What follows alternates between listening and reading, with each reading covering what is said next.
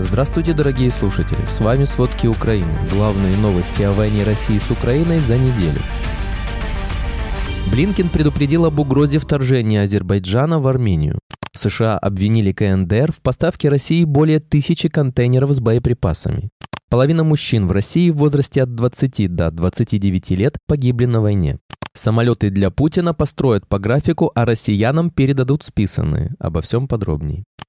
Парламентская ассамблея Совета Европы ПАСЕ призвала международное сообщество не признавать легитимность президента России Владимира Путина после окончания его текущего президентского срока в марте 2024 года. В единогласно утвержденной резолюции говорится, что Путин находится у власти в качестве президента или премьер-министра с 2000 года. При этом внесенные в июле 2020 года поправки в Конституцию России позволяют ему оставаться у власти до 2036 года. Это вызывает опасения по поводу отсутствия системы сдержек и противовесов. В сочетании с растущими репрессиями против внутренних оппонентов и действиями России в Украине это подчеркивает цену бесконтрольной президентской власти, отмечают в ПАСЕ. Ассамблея назвала российскую агрессию против Украины и ее последствия свидетельством того, что диктатуры предоставляют угрозу международному миру и безопасности, а также территориальной целостности и политической независимости их соседей. В связи с этим восстановление демократии в России отвечает интересам не только российского народа, но и Европы и всего мира, подчеркивается в резолюции. Также Ассамблея подтвердила свою поддержку созданию специального международного уголовного трибунала, чтобы привлечь к ответственности российское руководство, включая Владимира Путина, который ответственен за аннексию Крыма, войну в Донбассе, крушение рейса MH17 и вторжение в Украину.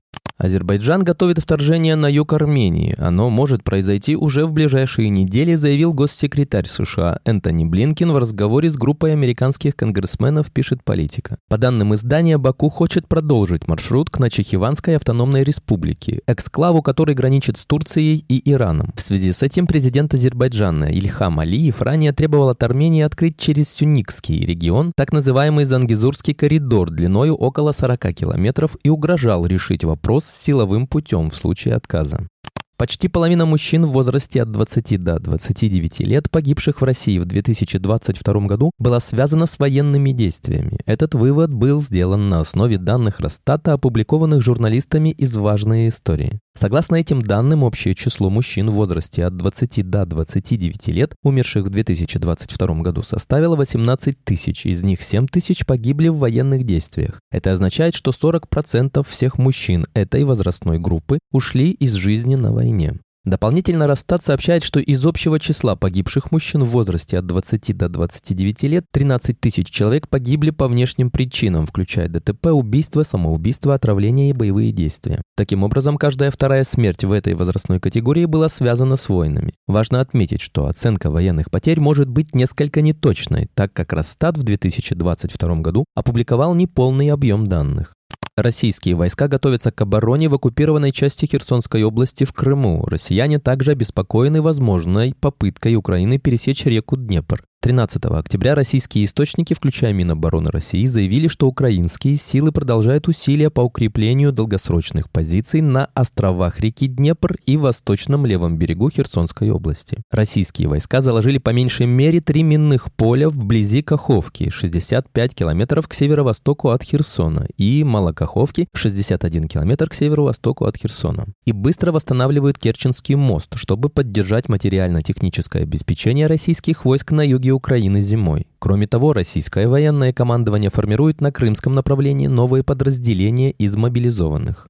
В пятницу российские войска проводили наступательные операции в районе Авдеевки, однако их атаки закончились неудачей по всему городу. Эта информация была предоставлена в отчете, подготовленном Институтом изучения войны. Аналитики обращают внимание на то, что Кремль стремится представить свои наступательные операции в районе Авдеевки и другие локальные действия как попытку захвата оперативной инициативы в Украине. Согласно данным украинских военных, ВСУ успешно продолжают отражать атаки российских войск вокруг Авдеевки, причем российская сторона понесла значительные потери в этом направлении. Силы специальных операций в ВСУ рассказали об удачной операции в Мелитополе. Они смогли отрезать от поставок боеприпасов и топлива российские войска на запорожском направлении. Уточняется, что диверсанты помогли взорвать железнодорожные пути и поезд, который доставлял военный груз для армии России. В Покровске Донецкой области возросло число пострадавших в результате утренней российской ракетной атаки. По предварительной информации, удар был нанесен двумя ракетами «Искандер». Об этом рассказала пресс-служба областной прокуратуры в Телеграм. Утром в ГСЧС сообщили об одном погибшем и 13 пострадавших. Теперь же, по последним данным, количество раненых увеличилось до 23 человек. В центре Мариуполя ремонтируют целый квартал. Его в будущем планируют полностью заселить россиянами. Все местные мариупольцы либо в эвакуации, либо были выдворены, либо погибли. Квартал находится вплотную к самому известному в мире роддому, который был разбомблен российскими войсками.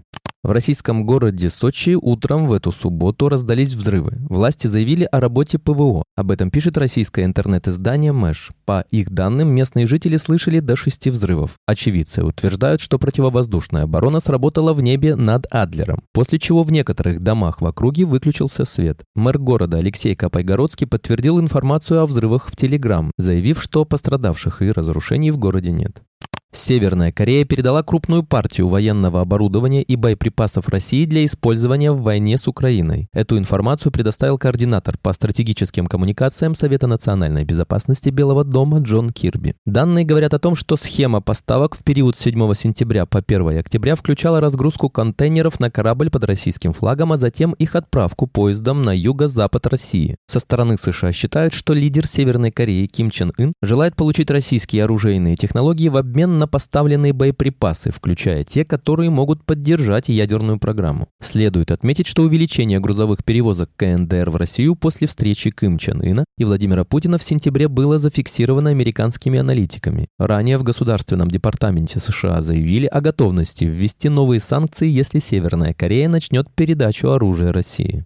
Германия поставила вооруженным силам Украины новую партию военной техники и оборудования. Соответствующая информация появилась на официальном сайте немецкого правительства. Власти страны передали украинским военным 4 гусеничных вездехода и 2 танковых тягача. Кроме того, ВСУ получили два прицепа для танков, 50 систем обнаружения дронов, 82 системы спутниковой связи, 100 тысяч аптечек, более 27 тысяч рюкзаков. Отмечается, что часть оружия, передаваемого Украине, поставляется со складов немецких вооруженных сил сил, а другая часть от промышленности, которая финансируется за счет федерального правительства.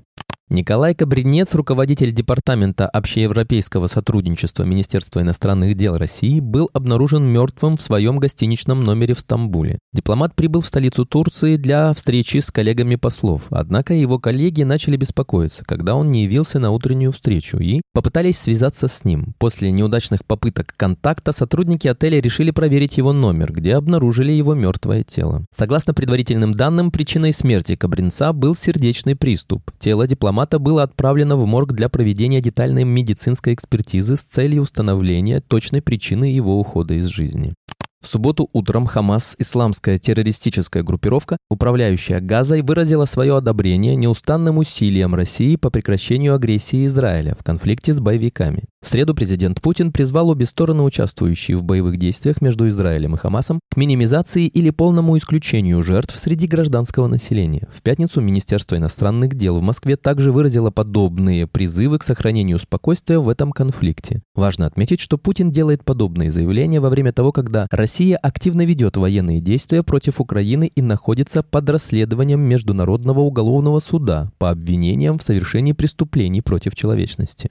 Черноморский флот проводит плановые учения на внешнем рейде Севастопольской бухты. С таким комментарием выступила пресс-служба флота на фоне распространившихся видеозаписей дымящегося корабля на рейде Севастополя. По данным представителей флота, которых цитирует ТАСС, на учениях отрабатываются задачи по поиску и уничтожению морских плавающих мин и безэкипажных катеров. Ранее в крымских сообществах и соцсетях появились фото и видеозаписи, на которых виден черный дым, поднимающийся на одном из российских кораблей. Пользователи телеграм-канала «Крымский ветер» утверждают, что наблюдали взрыв с левой стороны кормы. По их данным, это произошло на патрульном корабле проекта 22160 Василий Быков. Черноморский флот не комментирует информацию о задымлении на корабле и нападении. В официальном заявлении подчеркивается лишь проведение учений, в которых принимают участие патрульный корабль Павел Державин, морские тральщики и противодиверсионные катера.